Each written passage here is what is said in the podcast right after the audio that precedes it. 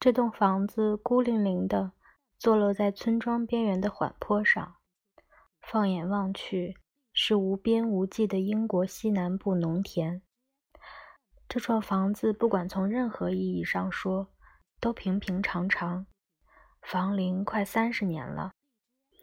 矮胖短粗，方头方脑，砖木结构，正面的四扇窗户，不管是尺寸。还是比例，都或多或少让人看了不舒服。唯一觉得这幢房子有啥特殊的人，叫亚瑟·邓特。唯一觉得特殊的原因是他凑巧住在房子里。自打搬出逼得他心情紧张、暴躁易怒的伦敦后，邓特在这里住了差不多三年。顺便提一句，他三十来岁。高个儿，黑发，从没有真正怡然自得过。最常让他烦心的事情是，人们总要问他到底为啥一脸烦心的样子。他在本地电台做事，最常告诉朋友的话就是这份工作比他们想象的好玩很多。事实也确实如此，因为他大多数朋友都从事广告业。星期三。夜里大雨如注，浇的乡间小路湿滑泥泞。但到了周四早晨，太阳最后一次照耀亚瑟·邓特的房子时，天空晴朗，光线明媚。此刻，亚瑟还没记起来，正议会想要拆掉这幢房子，在原址修建一条公路旁道。星期四早上。八点，亚瑟的感觉不怎么好。他迷迷糊糊醒来，起床后迷迷糊糊的在卧室里兜了一圈，打开窗户，看见推土机，找着拖鞋，踢踢踏踏的走到卫生间洗漱，把牙膏挤在牙刷上，挤好了刷牙。修面镜对着天花板，他扶正镜子。镜中闪过卫生间窗外的又一辆推土机，调整角度，镜子出现亚瑟·邓特的胡须茬，刮好脸，洗净擦干，他又踢踢踏踏地走进厨房，想弄些可口的食物填进嘴里：水壶、插头、冰箱、牛奶、咖啡、哈欠。推土机这三个字在脑海里游荡，寻找着与之匹配的概念。厨房窗外的推土机可真大呀！他盯着推土机，黄色。他想到，踢踢踏踏的走回卧室穿衣服。经过卫生间，他停下来喝了一大杯水，然后又接了一大杯。他开始怀疑自己是否宿醉未醒。为什么会宿醉？昨天晚上喝酒了吗？估计肯定是喝了。修面镜里有什么一闪而过？黄色。他一边想，一边踢踢踏踏的继续走向卧室。他站住了，仔细回想，酒馆，心想：哦。天哪！酒馆。他模糊的记得自己被某件似乎很重要的事情惹得非常非常生气。他在他在对别人倒苦水，长篇累牍的倒苦水。想必如此吧，因为最清晰的视觉记忆是其他人脸上迟钝的表情。这件事和新的公路旁道有关系。他才刚刚发现不久，消息传来传去，已经好几个月了，似乎没有人弄明白过，太荒唐了。他又喝了一大口水，事情将自行解决。他最后下了结论：谁需要公路旁道啊？谁也不会支持镇议会。事情总能自行解决。上帝呀！他给自己惹了多么可怕的一场宿醉！他望着穿衣镜中的自己，伸出舌头。黄色，他想到，黄色这个词在脑海里游荡，寻找与之匹配的概念。十五秒后，他已身处屋外，躺在驶向花园小径的巨大黄色推土机前。正如俗话所说，L. 普罗索先生不过是个凡人。换句话说，他是从猿猴繁衍而来的。碳基二足生物，更确切地说，他四十岁，肥胖、邋遢，替镇议会工作。有一个细节颇堪玩味，尽管其本人并不知情，但他确实是成吉思汗父系直系后代，只是被世代交替和种族融合彻底篡改了基因。蒙古血统的外貌特征消失殆尽，伟大的祖先的遗赠，如今仅剩下格外茁壮的腹部和对毛皮小帽的偏爱。他无论如何也算不上伟大的战士，而只是一个紧张兮兮、忧心忡忡的人。今天，他格外紧张，格外忧心。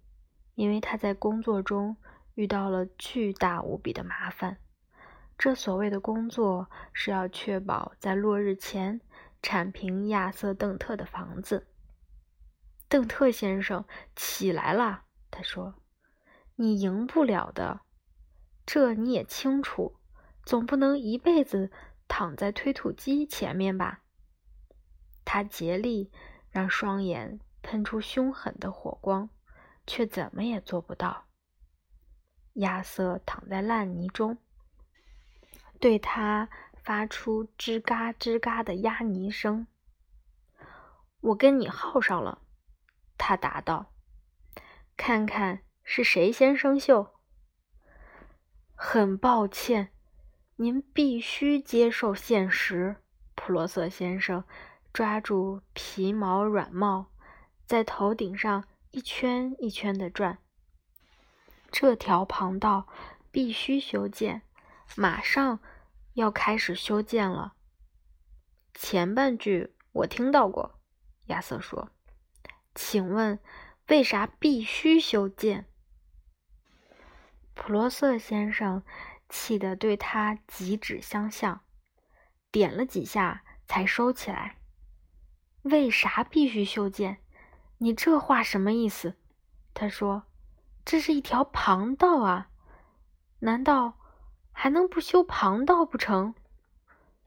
旁道是一种设施，帮助某些人以极高的速度从 A 点冲到 B 点，同时让另一些人以极高的速度从 B 点冲到 A 点。住在上述两点之间的某处 C 点的人，经常要大惑不解：A 点究竟有啥了不起的，还能让那么多 B 点的人非得心急火燎的往 A 点赶？而 B 点又有啥了不起的，要让那么多 A 点的人非得心急火燎的往 B 点赶？C 点的人。经常祈祷，希望大家能一了百了的搞清楚他们到底想要啥。普罗瑟先生想去 D 点，D 点不是某个特定的地方，只是一个远离 A、B、C 三点的方便去处。他打算在地点弄一幢舒适的乡村木屋。门后挂着斧头，到一点愉快的消磨大把时光。一点是离地点最近的酒馆，他老婆无疑想中攀援蔷薇，但他只想要斧头。他不知道原因，但他就是喜欢斧头。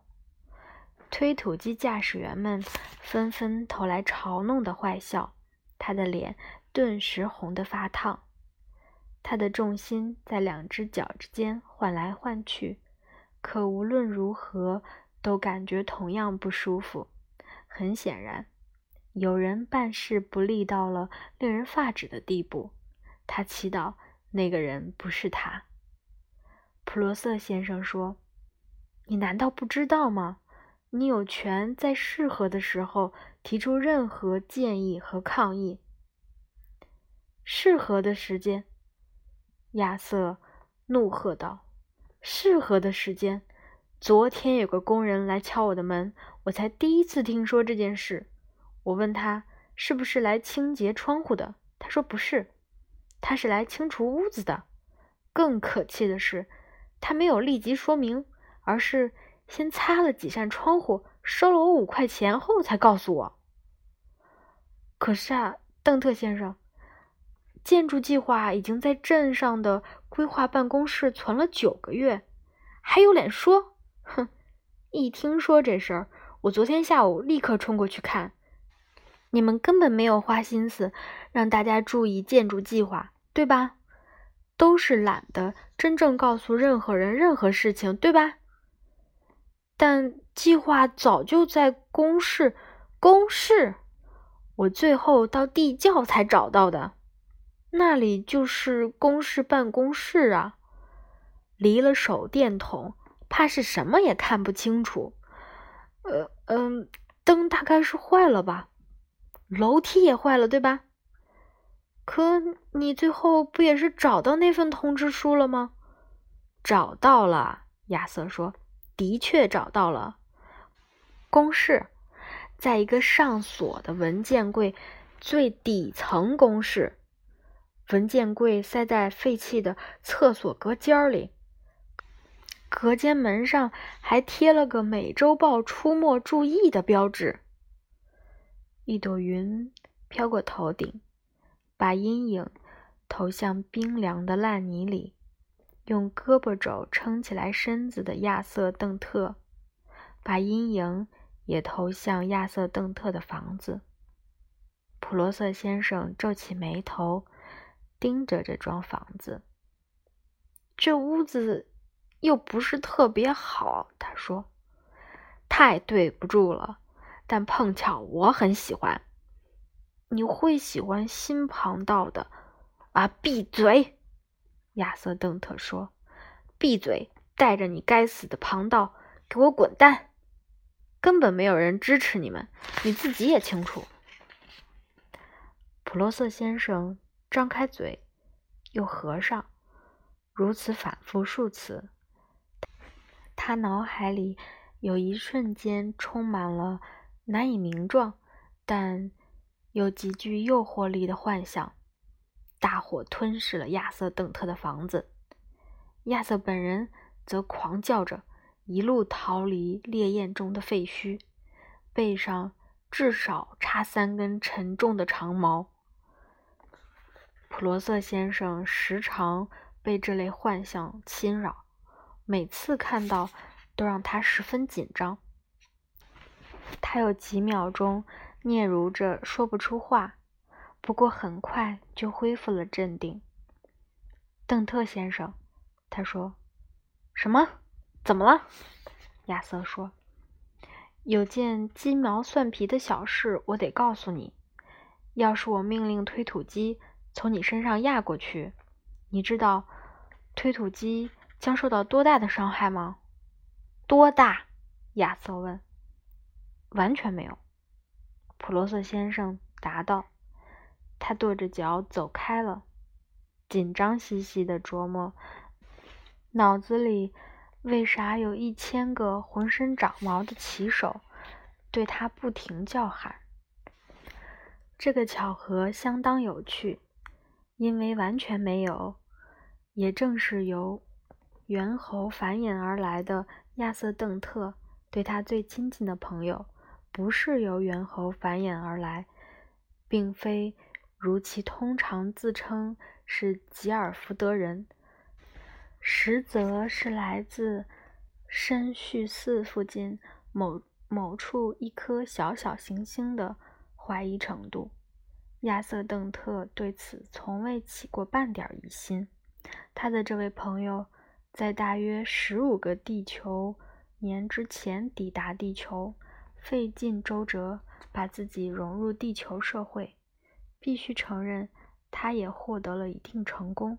比方说，他花了十五年时间假扮失业演员，得到的结果颇为真实可信。不过，他也犯过不动脑子的错误，在做准备研究的时候没怎么上心，搜集到的情报使他给自己取了“福特大老爷”这样的化名，以求不引起注意。他个头不矮，但没有高到引起注意的地步；相貌出众，但也没有帅到引起注意的地步。淡赤黄色的。硬直的头发从两然朝后梳，皮肤像是从鼻子附近向后揪紧。他这个人有什么地方略略不对头，但很难说清楚究竟是哪里。也许是双眼眨动不够频繁，跟他说话时间长了，你的眼睛会不由自主地发酸流泪。也许。是他笑起来嘴巴咧得太宽，让其他人精神紧张，唯恐他会扑过来咬自己的脖子。他在地球上交的大部分朋友都觉得这个人不太正常，但也没有伤害性，是个有些古怪习惯的没规矩酒鬼。举例来说，他经常擅自闯入大学派对，喝得酩酊大醉。在被扔出去之前，肆意嘲笑眼前的任何一位天体物理学家。有时候他会陷入奇特的失神情绪，眼巴巴的，仿佛被催眠了似的盯着天空，直到旁人问他在干什么为止。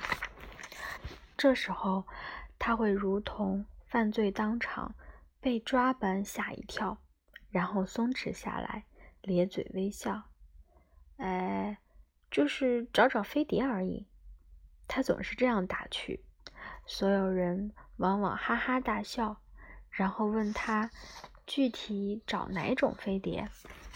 绿的，他每次都淘气的笑着，接着爆发出阵阵狂笑，忽然冲进最近的酒吧，猛喝一轮。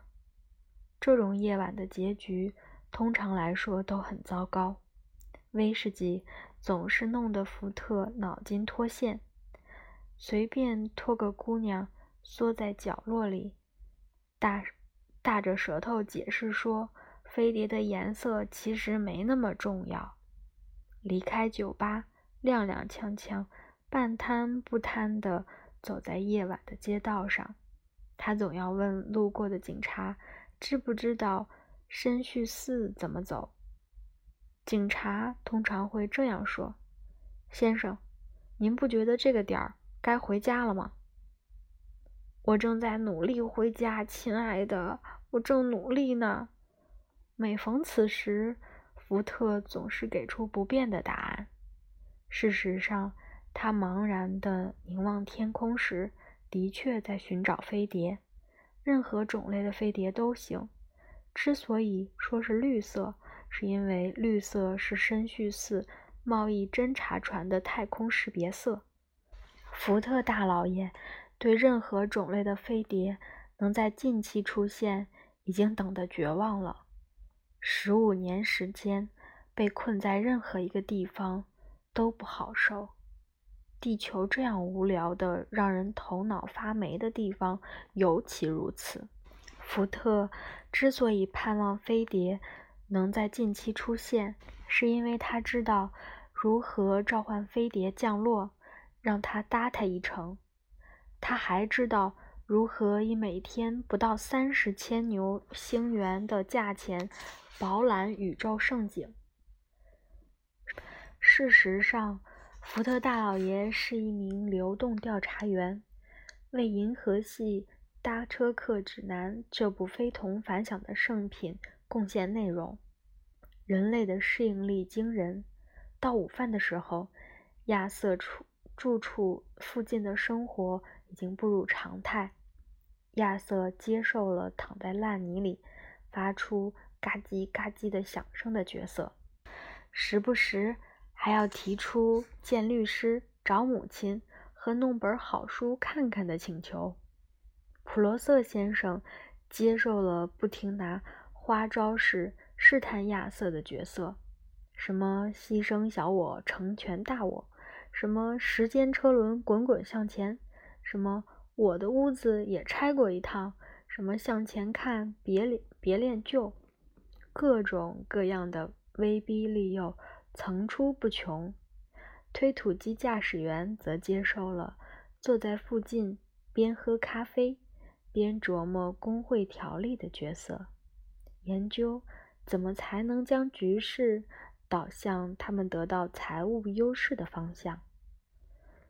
地球沿着日常轨道缓缓旋转，太阳开始晒干亚瑟躺着的那片烂泥地，阴影再次笼罩了亚瑟的身体。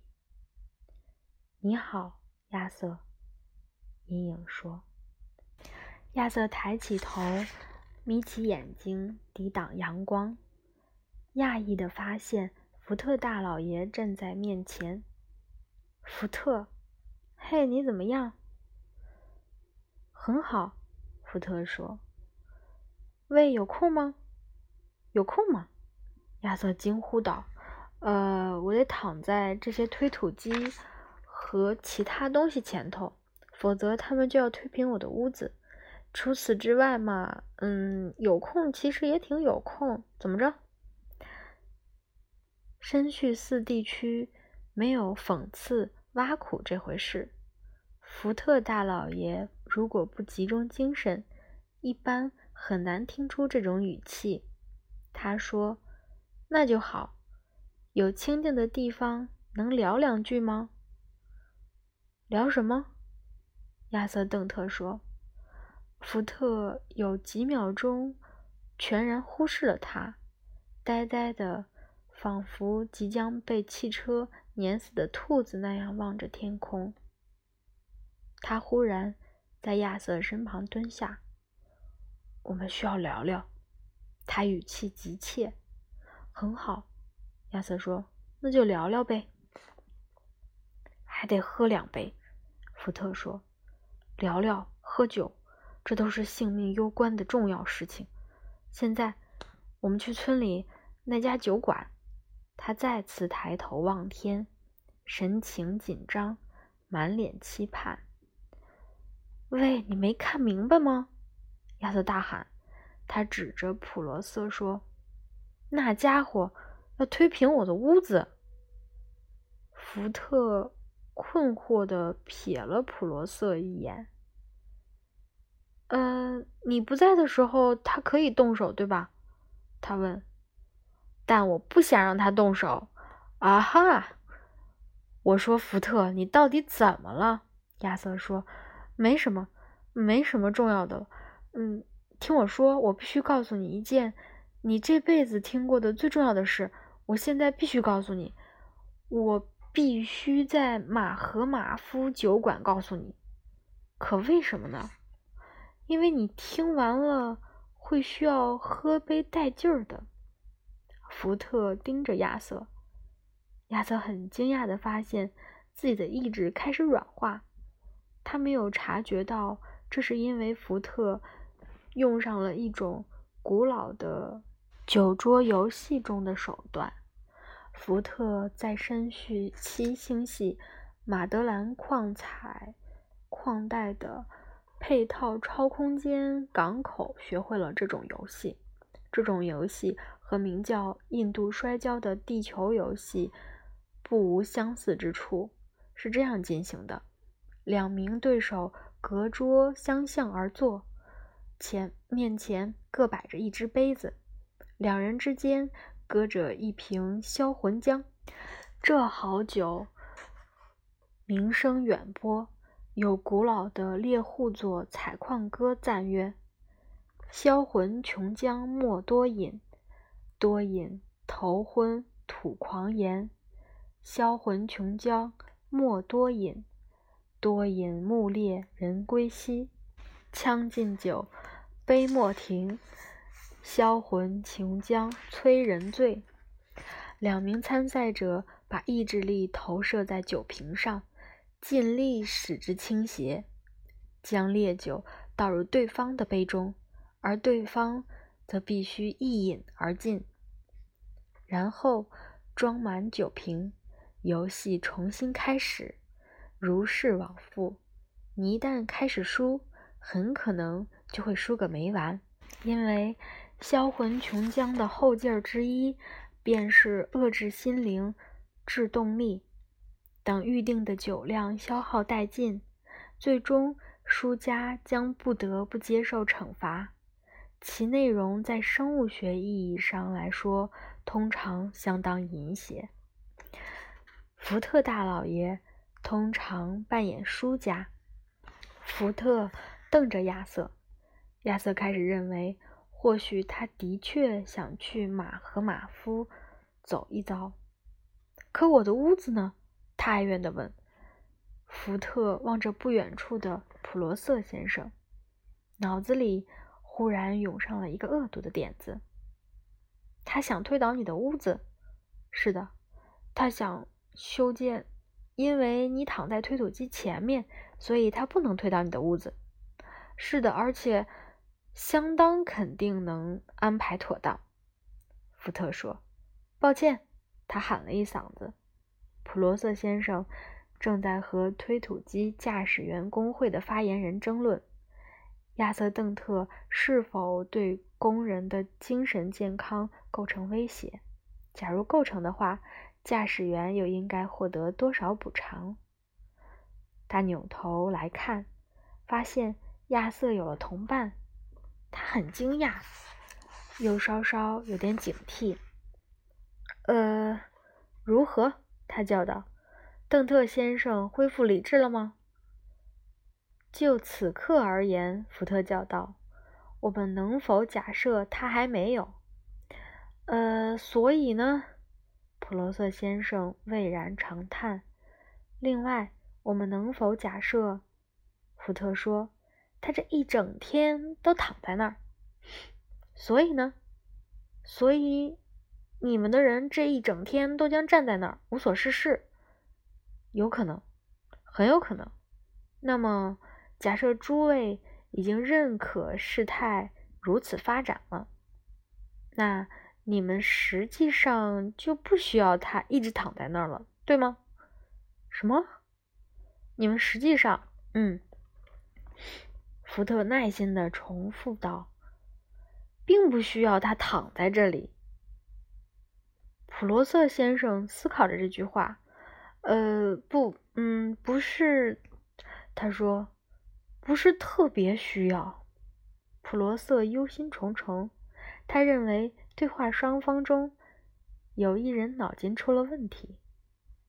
福特答道：“那那么，假如你愿意将其视为实质上仍在原处的话，那么我和他就可以暂时离开半个小时，去趟酒馆了。听起来怎么样？”普罗瑟先生觉得听起来非常愚蠢。听起来非常有道理。他用安慰的语气说，心里在想：究竟谁更需要安慰？假如稍后你想离港片刻，飞快的喝个小酒的话，福特说，我们也可以反过来替你打掩护。非常感谢，普罗瑟先生答道。他已经想不出怎么接话了。呃，非常感谢，对，实在太客气了。他皱着眉头，继续绽放笑容。接着想，既然皱起眉头，又绽放笑容，但却没有成功。他伸手揪住毛皮帽子，扣在头顶上，一下一下的转。他只能认为自己终于获得了胜利。那么。福特大老爷继续说：“你是否愿意过来？过来一下，躺在这个地方。什么？普罗瑟先生说：“啊，不好意思，也许我没有表达清我的意思。总得有个人躺在推土机前面吧？你说呢？否则推土机不就可以不受阻挡的去推平邓特先生的房子了吗？”什么？普罗瑟先生又说：“非常简单。”福特说：“我的委托人邓特先生说，他停止躺在这片烂泥里的唯一条件是，你过来替他躺着。”你在说什么？亚瑟说。但福特用鞋尖捅了捅他，叫他保持安静。你要我？普罗瑟。慢慢对自己解释这套新的思路。过来躺在这里，是的；躺在推土机前面，是的；替邓特先生躺着，是的；躺在烂泥里，躺在烂泥里，如你所述，烂泥里。意识到实际上他才是输家的时候，普罗瑟先生。仿佛卸下了千钧重担，这更像他熟悉的世界。他长出一口气，作为你带邓特先生去酒馆的回报。没错，福特说：“正是如此。”普罗瑟先生紧张的迈了几小步，又停下了。保证，他说。保证。邓特说完，扭头对亚瑟说：“还不快起来，让这位先生躺下。”亚瑟站了起来，觉得自己在做梦。邓特示意让普罗瑟过来。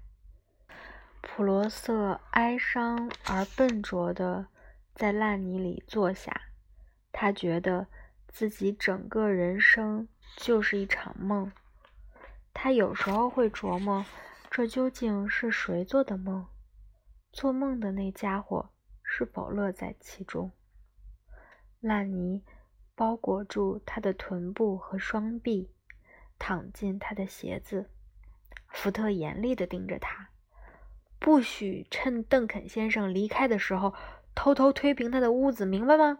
他说。这个念头，普罗瑟先生咕哝着，都还没有开始。他朝后躺了下去，考虑是否有可能进入我的脑海呢？他看着推土机工会的代表步步走近，连忙把脑袋往下一放，闭上眼。他正在努力打腹稿，准备证明他本人此刻没有对工人的精神健康构成威胁。他实在很难确定，因为他的脑海里。充满了噪音、马匹、浓烟和血腥气。每当他自怨自哀，感觉受了不公待遇，就会有类似的反应。他始终无法理解这到底是怎么一回事。大可汗在他无从理解的更高的维度空间里愤怒嚎叫，普罗瑟先生却只能颤抖着。暗自饮气，眼帘后面的泪水激得眼珠微微刺痛。官僚主义酿成大错，愤怒的人躺在烂泥里，无法理解陌生人是以无法解释的侮辱。不明身份的骑兵大军在脑海里嘲笑他。这日子，唉，这日子，哈。福特大老爷知道亚瑟的屋子会不会被推倒这个问题的答案，在此刻甚至比不上一副澳洲野狗的腰子值钱。亚瑟还是很心烦。那家伙值得信任吗？他问。就我个人而言，我肯信任他，直到世界末日。福特说。是吗？亚瑟说。世界末日有多远？差不多还有十二分钟。福特说：“快，我需要喝一杯。”